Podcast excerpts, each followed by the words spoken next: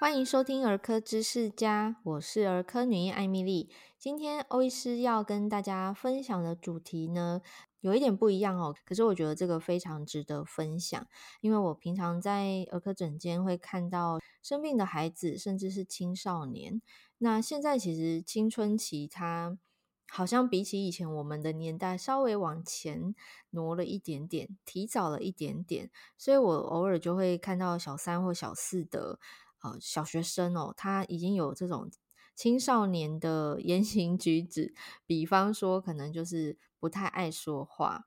嗯，不太搭理你，然后你问他，他可能不太想回答，那家长会很尴尬，在诊间可能会吐一下小孩啊，或者是有一些直接的就扒了 key，但我其实想。想象得到哈，就是这样子的孩子，他们可能在家里头跟啊爸爸妈妈之间的互动是。嗯，没有那么顺畅的，所以今天欧医师特地邀请到智商心理师刘安柔，也是粉丝团流星于日常的主持人，来跟大家谈谈，诶，关于这种亲子关系的营造啊，还有就是一句有温度的话，它是非常有力量，可以呃达到亲子关系修复的必学温暖句，来跟大家分享。我们欢迎安柔。嗨，大家好，我是刘安柔，智商心理师。那谢谢欧医师这样介绍我，那是我的粉专。那我比较常会剖一些亲子的一个文章，大家可以来看看。我工作的对象其实比较多是呃儿童、青少年，还有呃家庭啊、父母，有一些些小朋友的呃教养上面的困扰，或者是一些非行的行为，我们都可以一起讨论。那欧医师刚刚提到，确实在实际的场域啊。工作场域中，常常会看到一些小朋友的态度会提早进入一些青少年的样貌，比较是不讲话。那我看到了，有可能不讲话之外，还会甩态啊，或者是可能会有讲脏话，或者是嗯、甚至在情绪当下，爸爸妈妈会说他会动手啊，等等的关系恶劣的状态。那嗯、其实会到我面前的爸爸妈妈或者是小孩，其实都想要修复关系。他们其实都不希望再继续恶化下去了。那我就会觉得说，如果有一些方向，如果有一些能够修复关系的机会，会很希望可以让大家都试试看。哎，我觉得你刚刚的分享超棒的，光是那一句，就是会来到你面前的家长跟孩子，都是想要修复关系的。嗯，我听了都觉得蛮感动的，就是。对，我们就是会想要做一些努力，然后让关系是更更融洽的。那呃，我我举个例子，因为我我没有家庭啦，我现在是单身，所以我用的例子会是我整间遇到，就是诶，当。呃，柜台的同仁跟这个我面前的家长有一点点不愉快的时候，那有的时候因为家长信任我的关系也够熟悉，他会跟我用告状的语气说：“为什么我跟你说刚刚什么什么什么什么这样子。”那当然他愿意跟我说，表示他对我有一定程度的信任。我我是打从内心觉得很感谢他愿意跟我说，所以我我会跟他说：“诶，谢谢你跟我讲这件事。”比如说，假设是呃同仁的态度不好，好了，那我可能会跟他说，就是哦、我们最近真的很忙碌，然后可能疏忽了，真的很不好意思。那也谢谢你愿意跟我说，好、呃，就是等于我当下赶快来处理一下哦、呃，这一个信任我的家长他的抱怨。嗯、我相信他也不是说，哎，这个这个同仁怎么样要惩罚，不是啊，他就是想要表达他的不开心嘛。嗯，那这个就很像小朋友哦、呃，回到家可能会。小时候的话，都会跟爸爸妈妈讲学校发生了什么事，各式各样的琐碎的小事，他可能都会说。那你会发现，有一天，好像他渐渐长大的过程中，这些话好像就开始少了，甚至就消失了。然后，也许亲子之间的对话就，呃，只剩下你吃饱没 这种很很无无伤害性，但是也没有什么深入探讨的这种对话。这个“谢谢”这两个字好像是道谢，可是我觉得它好像也会是一个拉近关系的一个词。就是当我在整间这样子跟我面前抱怨的这个家长或者病人说话的时候，我其实蛮常感受到他被我安抚了，然后他很开心，就是听到我这样子的回应。我不知道安柔在治疗室里头，像这样子的话语。嗯，你觉得适用在什么时候呢？嗯，我觉得在我的嗯，咨商会谈里头也确实常常会出现这样子的对话，它是很有力量。我很认同欧医师这么说。然后我刚刚听你说，我也很有感触，就是嗯，好像来到你面前的会是身体上的不舒服、有疾病困扰的一些孩子，或者是呃他的一些状况，会让你看见他可能也包含着呃跟爸妈关系恶劣、百态。的那一种样子，你看，你虽然是处理身体上的不舒服，但是你同时照顾他们的心情感受，我觉得超温暖的。就是你在说的那个“谢谢你告诉我”，嗯，这个这一句话很简短，但它同时传递的好多重要的讯息，就是呃，一个是被信任的感受，你接收到了；另外一个部分是你允许他有说跟表达，嗯、呃，再多说一点的机会。就是那个情感是直接连接着的，嗯，然后我觉得很棒的是，好像这一句话可以直接的让呃对方可以感受到那个善意，是呃感谢之余，你是理解他的，然后好像就有机会，就好像是开了个门吧，嗯，不管是孩子的百态不想说，也有可能在你说的那一句“谢谢你告诉我”之后，他耳朵都噔就是开启了。然后愿意多听一点，或者愿意多说一点的这个可能，嗯，在我的会谈当中有没有出现过这样的状况嘛？确实有，而且还不少。通常比较多的话是非自愿个案，就是比较是有一些些情绪啊。举个例来说好了，比如说是像青少年来到我面前，青少年或青少年，他们很多时候嗯都是被爸爸妈妈压着过来的。就是他们可能不是自己真的好想过来，而是他发生了一些困扰哦，被迫要来谈。对，有可能是他嗯有一些偏差的行为，或者是有一些问题状况浮现了，让爸爸妈妈担心而过来。那如果我看到他不想说，然后其实嗯态度很差，其实我有个想法是，他们可能会担心我跟妈妈是同一国的，对，就是我跟嗯。好像我们大人都一样，然后讲的是一样的话，没有人要听他说等等的。嗯，但我也可能会很谢谢他愿意，即使有这些担心，还是愿意坐在我面前，然后试着进来，试着要听我说些什么，或者是好奇我们接下来可能会发生什么事。对，我觉得光是这样子的呃开场，就能够转换一些不同的心情感受啊，或者是。就就可能会触发一些不同的机会，啊、呃，让你们的关系可以拉近一点。哎，真的耶！我刚刚在听你描述，我在想象说，哎，如果今天是一个呃不情愿的被带到呃，比如说辅导室好了，或者是这种会谈的诊间的孩子，他可能会觉得你们大人又想要强迫我改变，想要呃说教等等等，就是会有一些。呃，就是他带着防备的心态来的孩子，可是当我们用“谢谢”两个字开场，他可能会说：“啊，什么？你为什么要对我谢谢？”他也许好奇心就出现了，那个对谈的机会就露出一丝曙光，这样子。对，因为我觉得这个“谢谢”啊，嗯、可能不是他当下做了什么，你要感谢他那个行为，而是好像嗯、有一个允许跟接纳，至少不是。好像伸着走手在指责他，嗯，做错了什么事，或者是先否定他，反而相反的那个感谢的意思，代表着，嗯，我是理解你，我是愿意理解、接纳，然后想要，嗯，开启这个连接，试着多听他说一些些，嗯，没有敌意的，可能会让他会觉得，哎，好像不是我想的这样，有安全感。对对对，有可能。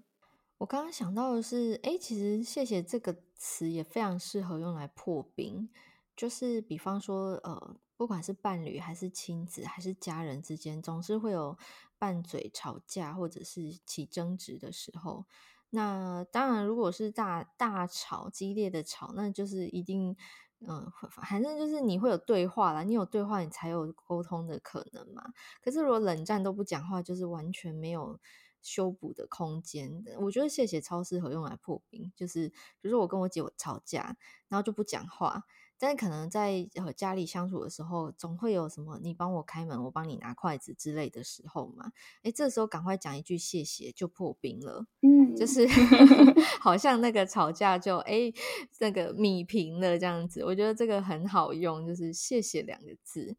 它就是代表一种善意的输出跟输入。是。那在讲到这个经典金句的同时，我也要嗯。嗯、呃，温馨提醒一下，因为其实我觉得，嗯、我们希望修复关系啊，我们都会希望跟彼此的距离是拉近的，然后会说一些话来帮忙自己，嗯、应该说帮忙彼此。但是在说话的同时，我觉得那个语速啊，或者是态度啊，都很直接的在传达另外一种讯息，就是这个对话它是，嗯、呃，语言跟非语言同时传递着，比如说。谢谢你告诉我。那如果是很随意、很敷衍的那种，哦，谢谢，谢谢你告诉我。那那给人家的感受可能就会不一样。有可能每一个人表达出来同一句话的，呃，可能在传递的语言啊，还有神情啊，那些都会影响收讯息的人的感受。然后我就觉得说，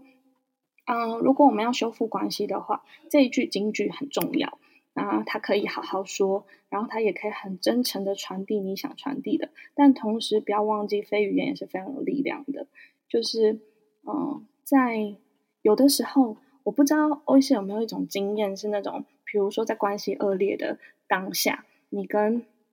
可能跟好朋友好了，处在同一个空间，你都会觉得很不自在，嗯，很别扭，对，或者是很不舒服，很想逃跑，对对对，你会感觉到那个压力。那有可能他好想要说一些话，展开一些对话，修复关系，但是没有机会，因为光待在一起，光呃要要靠近一点都很困难。嗯，可是我觉得啊，有的时候非语言就是呃更可以帮忙你，或者更有力量的，有可能是一些呃眼神或者是动作。就可能同时也在代表着哦，我是想跟你靠近的，我是想要和好的。我们跟兄弟姐妹常常和好的方式是那个对不起说不出口，对，但是我愿意帮你拿个东西，我愿意帮你开个冰箱这一种，对，没错。所以我觉得，嗯，非语言跟语言它可以同时传递着一些讯息，可以让彼此的关系是靠近的。对，其实我在整间，我常常会看到，就是哎。眼前这个孩子，不管他生理年龄几岁，但是他的心态上，他已经进入青春期，就是那种有点小小别扭，然后有一点呃想要有自己的小秘密，然后但可能他在呃生活上他必须仰赖父母嘛，那所以他可能还是个孩子，所以父母会用上对下，或者是爸爸妈妈对孩子。这种照顾者的姿态，跟嗯，甚至有一些是还蛮控制欲 蛮强的家长。嗯，那如果他遇到一个稍微有一点点小小叛逆的性格的孩子，可能哇，整个关系的张力是很大的。嗯，那也有遇到就是呃青少年，然后已经有嗯吸烟的行为，然后爸妈拿他没辙。好，我在整间都有遇到过。那我观察到的都是。通常都是爸爸妈妈非常想要靠近孩子，可是孩子有一点呃，可能拒绝或者是冷漠的姿态在面对哦。也许背后是想要逃跑，或者是说一种无力感。我我我没有办法在整间那么短的时间内呃做深入的了解。可是呃，我相信爸爸妈妈都是爱孩子，所以他才会想要有关系上面的呃更融洽，或者说我们讲修补关系。那到底青少年在想什么？用这个长辈这一边，我们的切入点就是从我们要怎样从孩子的切入点、孩子的视角去谈。呃，之前其实有分享过，我觉得倾听很重要啦，只是我们不太被倾听的长大，所以我们要学会去倾听别人有一点困难。嗯，对啊，这个。很很可爱哈，就是我们没有学过的东西，可是我们却要养，要发展出这个能力来对待我们的孩子，好困难哦。是啊，真的很不容易啊、虽然我们没有特别被教过或学一些什么，可是这一些就确实一直在我们日常当中上演跟发生着。那就像欧医师刚刚讲的那个，呃，可能看到的例子是青少年可能吸烟的关系啊，有一些偏差行为会惹怒爸妈，或者是一些呃态度的层面会让。爸妈不开心，或者是感觉到他们之间的关系是远的，那我会看见说关系的呃裂痕啊，关系需要修复啊的这件事情，我就会想到说，好像不同的对象也有一些些修复上的不容易。呃，举例来说，就是小小孩，呃，可能会那个生气或者是那个。不开心有可能是比较立即的，像是我跟我小孩，呃，他可能那一天，呃，中午很热，想要吃冰淇淋，然后他就嚷嚷着说：“妈妈，我要吃冰淇淋，我现在就要。”然后他知道现在没有办法，然后他就很生气，气到就是说出一些他觉得呃攻击力很强的话：“我最讨厌你了，啊、呃，不想跟你好了，哼！”然后他就真的不理我，好可爱。我就可以感受得到说，哦，我们的关系确实在那个时候不好了。那也有可能因为小小孩的关系，有可能过几个小时，我们就用我们的方式修复了关系。但如果啊，因为一些没有被回应，如果因为一些没有好好沟通的状态，时间拉长了，有可能关系是疏远的，一直到青少年的阶段，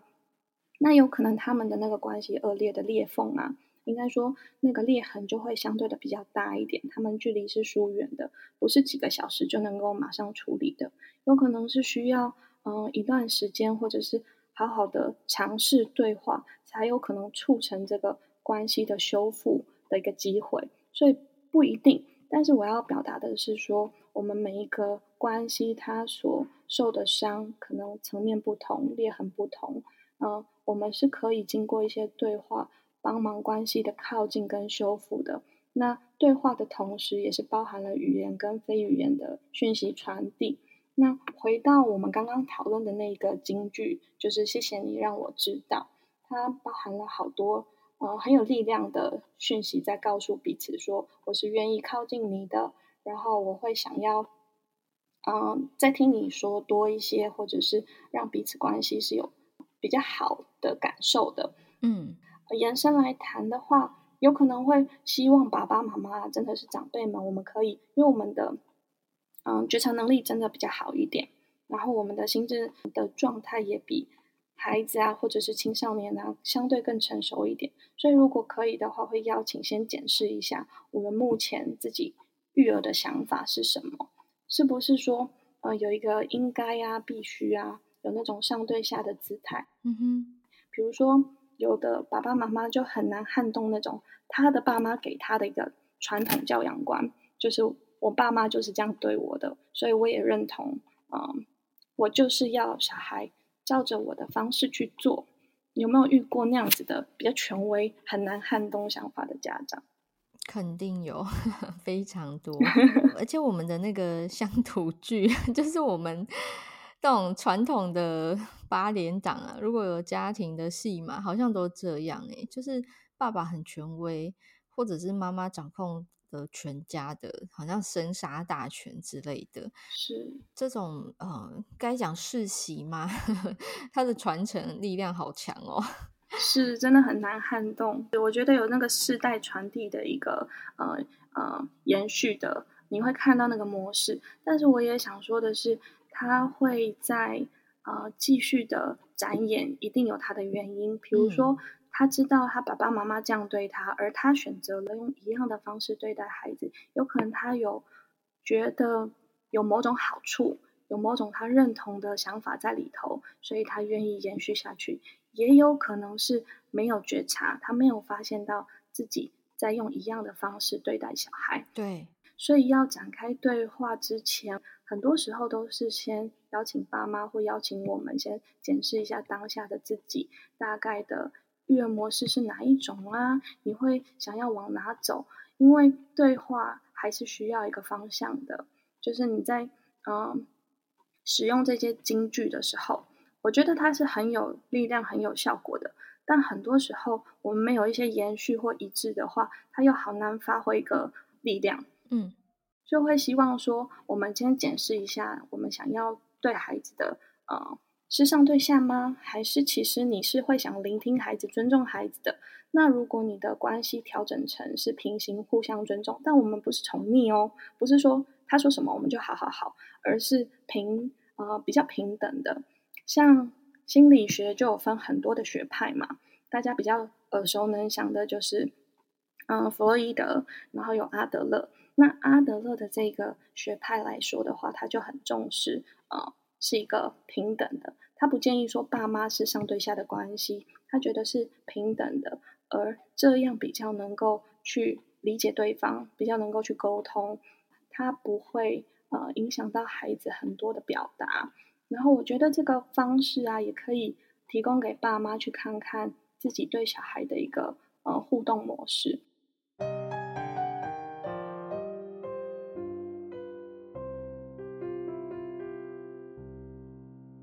安柔，我这边想要帮听众朋友们问一下，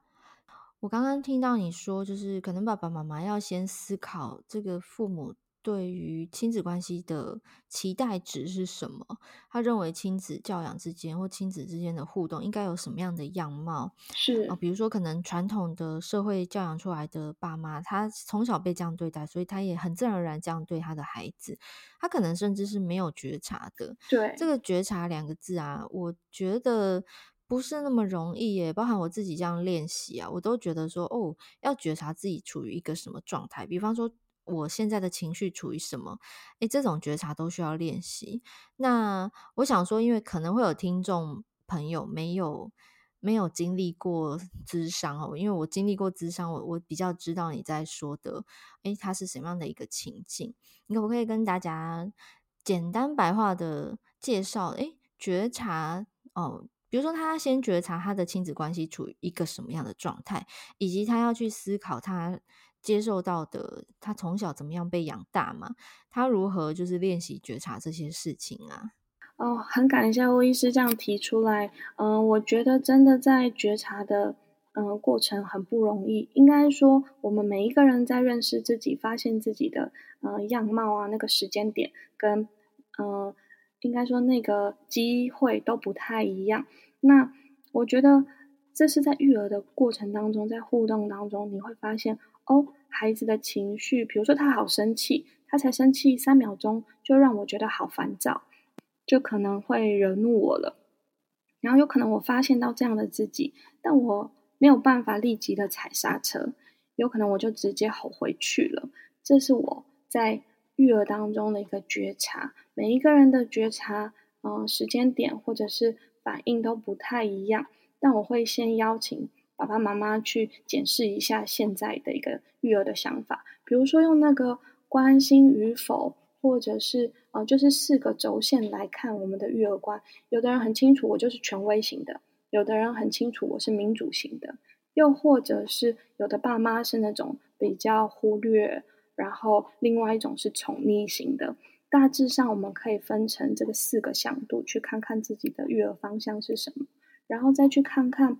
你们在吵架的过程当中，或者是关系可能当下破裂的，呃，一个事件当中，孩子的情绪或他的反应是什么？而你的反应又是什么？我觉得透过这样子的暂停检视，都可以帮助我们去看看，我们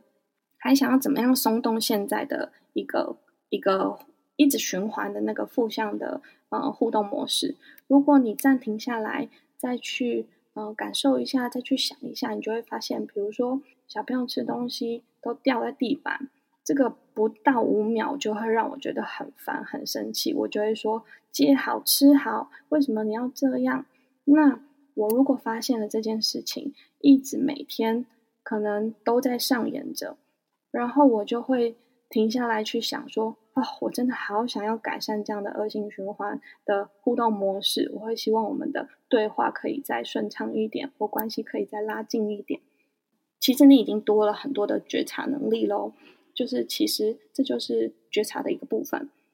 哦，这样我懂了，就是先看见彼此的状态，比如说看见自己在孩子做出什么样的行为的时候，自己的反应是什么，或者是当自己做了哪些事情，可能呃稍微有表达能力的孩子，他会抱着你啊撒娇，跟你说“妈妈，我最爱你了”之类的。你看见这个就是一种觉察，嗯，然后你感受到自己正在生气或更正在烦躁，它也是一种觉察，嗯。就好像是那个刹车暂停键哦，懂，就是可能在夜深人静的时候，哎，突然想到今天晚上为孩子呃帮孩子洗澡的时候，然后他说了什么，我感觉如何？我暂停来检视过去某段时间某个事件或者发生的当下，帮自己按下暂停键，是好好感受自己现在的感觉是什么，都是一种觉察。是是是，欧医师形容的很好。就是那个暂停键的功能，我们会越来越强大，或者是越来越能够帮助呃亲子关系可以多一些些呃变得更好的可能。因为我们要知道，孩子他的呃情绪调适能力没有相对没有大人那么好，语言表达能力也没有这么的好。对，又或者在青少年阶段，他们因为荷尔蒙的关系，然后呃情绪起伏也特别的强烈。然后这个刹车啊，也就是好像是呃后摄一个反思的能力也没有成人这么好，那我们就有机会呃帮忙做那个让关系变好，多一些思考能力的很重要的一个推手，这样。对，安柔刚刚讲到一个重点，刚好他呼应了，就是因为我是儿科医师嘛，所以我忍不住在想到神经生理学。确实哦，青少年的脑部发育还没有完全成熟。人类的大脑是从胚胎时期开始，一路长长长长长，长到你成年，甚至有一些研究说到二十五岁，我们的前额叶才会这个发育得很完整。那前额叶是什么？就是掌管我们人的。行为思考、决策比较高阶的功能哦，就是所谓呃独立思考啊，然后呃辨辨别真理啊，或者是说做出一些复杂的决策，一些比较高阶的情绪功能都是比较晚才成熟的。那刚刚安柔讲到一个关键的词，就是踩刹车。青少年踩刹车的能力超弱，因为他们的脑部发育还还没到刹车发育的那一段。他们现在就是油门一直踩，然后没什么刹车的状态的一个脑袋，所以你会发现他的情绪来得很快，他讲出来的话就是你会觉得不经过大脑，或者你觉得很刺耳，都是因为他的生理条件是受限的。你要想，就是他是一个原始脑啦，然后我们大人是已经已经成熟的社会化过的，被被社会教育过的脑，所以。确实，这个青少年跟人家互动的时候，他很直接，然后他讲的话，也许在我们耳里搞不好是刺耳的。呃，我在诊间观察到，他会这样子的行为模式，其实很大一部分他是模仿来的。嗯，copy 自家庭，还有他的成长环境，就是可能校园。好，或者是他接触到的人事物哈，有一些可可能很早就离开校园的话，那就是呃一些社会上的人，形形色色的人这样子。所以在亲子关系里头，家长有时候会很很困惑，就是我没有这样教他，他怎么会变成这样子？嗯，我觉得有时候啊，可能你就是这样教他，但你不知道，没有察觉到。嗯，我也是这样讲，可能真的是蛮。蛮直接的，但是我确实在整间蛮常看到，就是小朋友的一些情绪呈现的模式，总有一天他爸妈就会在我面前，就是叫历史重演，我就知道哦，这个孩子会这样，就是因为他的家里头就是有人这样子让他学到，所以他才会这样子表现出来，就是俗称家教。我不是要批评哦，我是要让大家知道说，哎，其实如果呃家长有机会的话，可以。像安柔讲的，按下暂停键，然后看看自己，回想一下自己，觉察一下，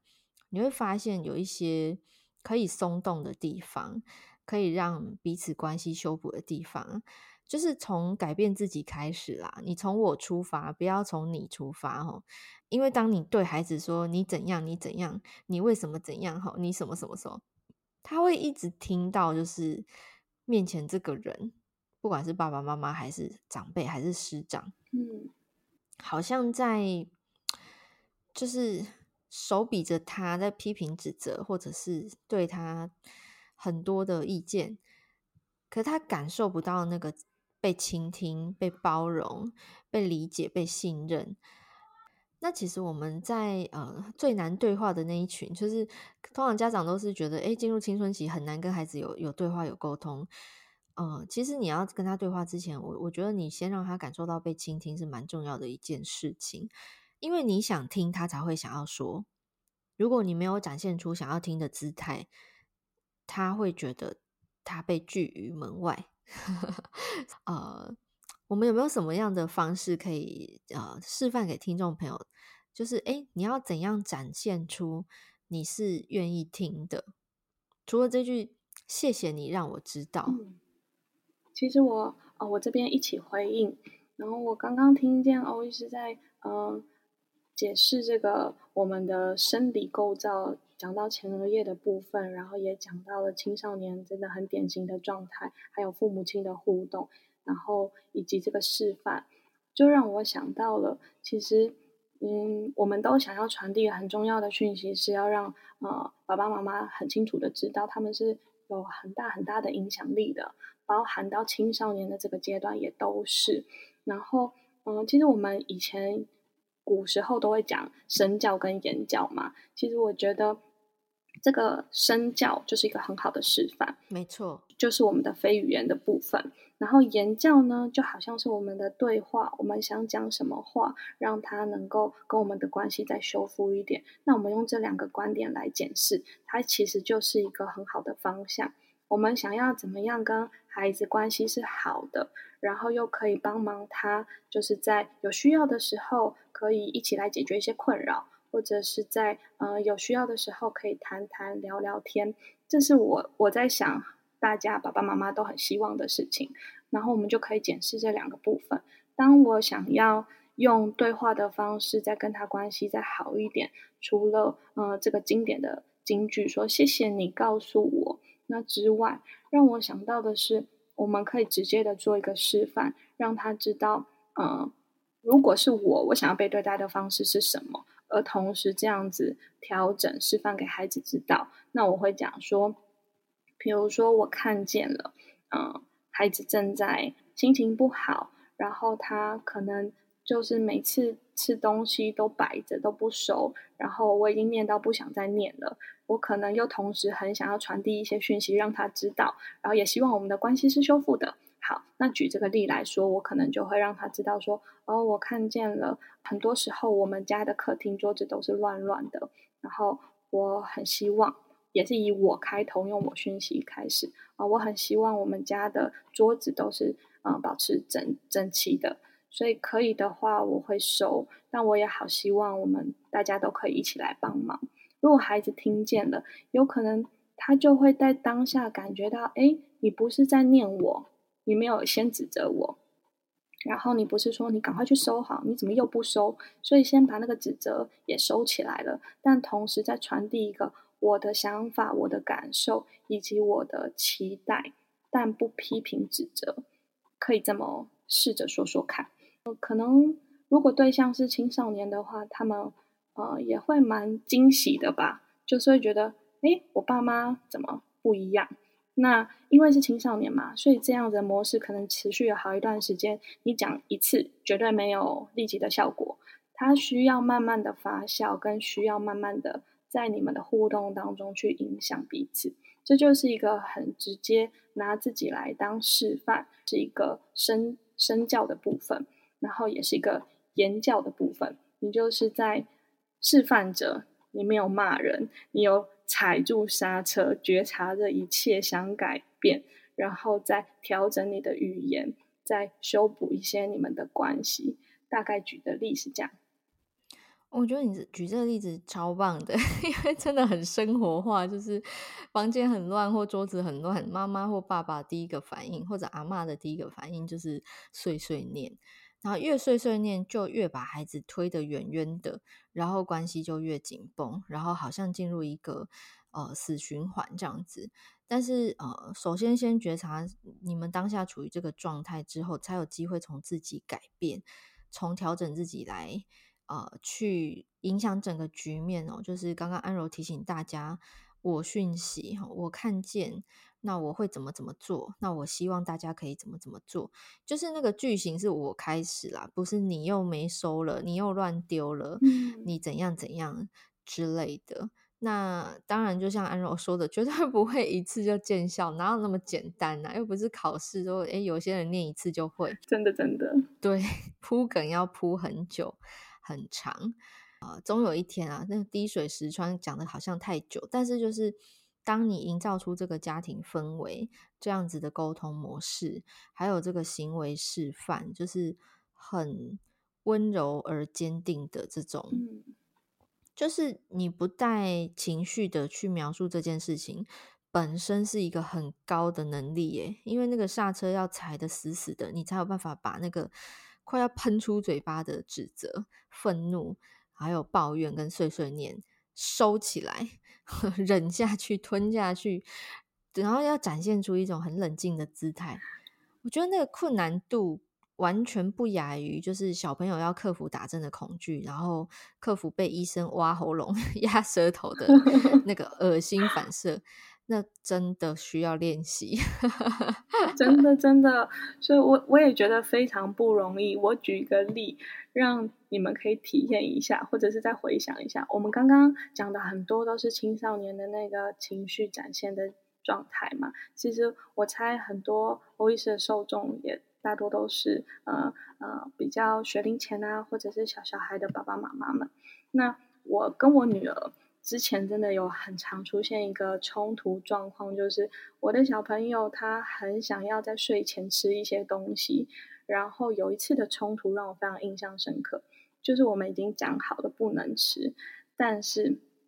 嗯、他在睡前就是舍不得睡觉嘛，就是还是讲了说：“妈妈，我好想吃水煮蛋哦。”然后在他的想象里面，有一颗蛋提供不是困难的事。然后他觉得我可以做到，他也觉得我有能力做到，然后他就不断不断的提出，被被我不断不断的嗯温温柔而坚定的拒绝，对。然后我觉得他在第三次很确定他吃不到的时候，他其实是瞬间大崩溃的。嗯哼，就是那个崩溃是指呃他没有办法。呃，获得需求的同时又很生气我，他觉得为什么我不能给他他想要的？所以当孩子大哭大生气的时候，我就觉得哇，天哪！我自己心里的 OS 是，嗯，其实如果拿这个时间去煮一颗蛋更快，然后可以问题解决 我可以我可以不用接收他这一切情绪。其实说真的，真的比较容易，对，止住他的。哭嚎这样子，对，然后我也在那一秒钟在确定我的方向，就是我当然很生气啊，可是我要这么生气的回应他吗？我有一个选择钮出现了，嗯，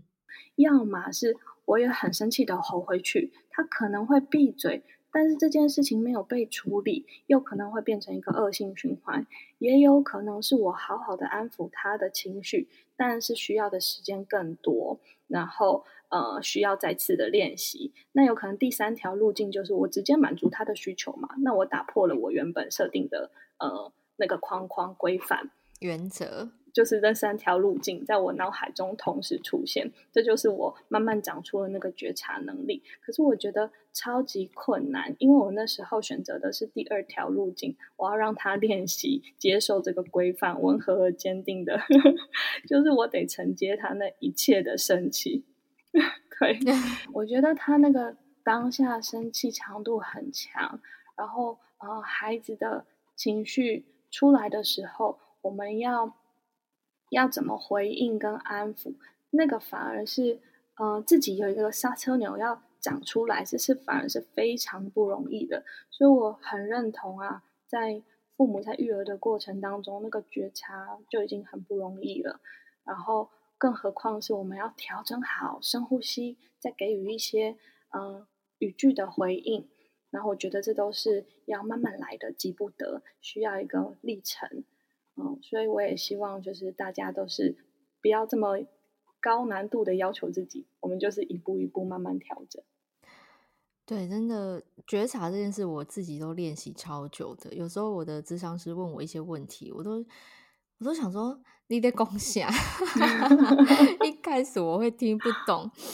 对，然后那经历过一段时间之后，哦，原来是这么一回事。然后学学着看见自己的状态啊，或者是觉察自己的一些想法。那其实蛮有意思的啦，就是重新认识自己，然后啊、呃、观察到自己的某些面相，或者是呃透过对话，从亲近的好朋友口中哦听到哦，原来他眼中的我是什么样的我，就是大家可以认识一下周哈里创，就知道我在说什么。那今天其实分享这一个主题啊，是因为呃我观察到一些亲子关系的冲突，不管是年纪幼小的孩子，或者是大到青少年。啊，甚至是我们自己跟我们的爸爸妈妈都是，嗯，怎么说呢？就是大家都是想要彼此靠近，你想要爱你的孩子，你的爸妈想要爱你，或者反过来，你的孩子想要接近你，想要对你讨抱撒娇，哈，嗯，这个其实，在很僵的时候，或者是你觉得很不知道。就不知所措的时候，因为言语是有力量的。嗯。那我个人就非常喜欢，不管是我对别人说谢谢，或者是我听到别人对我说谢谢，我都觉得超温暖，就是有一种正能量的感觉。嗯。所以我就用这一集的时间跟大家分享这个温暖句型。谢谢你告诉我。也许不是告诉我，也许是做了某事或者表达，或者是某个姿态哈，也许是某个事件他做了什么事情，我觉得都很适合。就是你把它说出来，或者是你把它写下来，嗯，它是有力量的。那呃，今天请安柔跟大家分享的实际的例子，怎么样练习？那什么是觉察？我觉得这些都是呃，可能一时之间大家搞不好你会跟那个当初的我一样，就哈，你得恭喜啊！我实在听不懂你这集在干嘛。我邀请你可以再听第二次、第三次哦，因为当初的我就是这样。我我有时候真的不知道我的智商是在说什么，然后他会给我书单，请我就是有空的话可以看一下。然后我就真的去看了，我就哦，原来他在说这个哦，原来是这么一回事。自我认同啊，自信心啊，关系修复，我觉得是非常有帮助的，所以分享给大家。嗯，那最后啊，我想要邀请安柔帮大家复习一下，就是。呃，当亲子关系出现张力、紧张的时候啊，有没有一个简单的提示？第一步骤、第二步骤，让听众朋友今天可以稍微 get 我们这一集的重点。好哦，那我觉得，当关系出现一些裂痕，然后我们想要修复的时候，呃，简单的 SOP 我们可以长在心里的话，呃，第一步骤先深呼吸，就是在帮忙我们长出那个刹车钮。深呼吸，调整一下，稳定自己，然后开始去想，然后孩子跟我，或者是在关系当中彼此怎么样。第二步骤，我们可以选择感谢，谢谢你告诉我，用语言的力量回应他，又或者是用非语言的力量，我们释出一些善意。那第三步骤的话呢，就是会希望看见孩子的回应，或者是看看他呃收到你讯息之后的反应。而且我们继续重复着尝试，不要放弃。大概是这三步骤。嗯嗯嗯。我、呃、今天欧医师分享跟也提到的，呃，让我想到身体跟心理其实就是是互相影响的，环环相扣的。然后孩子啊跟父母的关系也是互相影响，也是非常有影响力的。如果我们可以的话，可以先处理的部分，觉察自己，调整自己，然后慢慢的让关系可以。啊，更好、更稳固，达到一个关系的修复力，大概是这样。哇，超级感谢安柔的分享跟呃重点提示，哈哈，因为欧医师是个很会考试的人哦，所以我职业病就是什么都要有重点。那也是帮大家，就是哎，听完这一集之后，如果你觉得哎听得不飒爽，你实在不知道就是这一集到底在谈什么，其实。呃，关系本来就不是一个有 SOP 的事情啦。关系的经营跟修复，其实都每个人有他的 pattern 哦。你们有各自的模式，你们的相处绝对不会跟我们的相处是一样的。所以呢，希望我们的这一些分享是，诶，给大家一个方向，然后一一个金句，让大家可以记起来哈。谢谢是很有力量的一个词。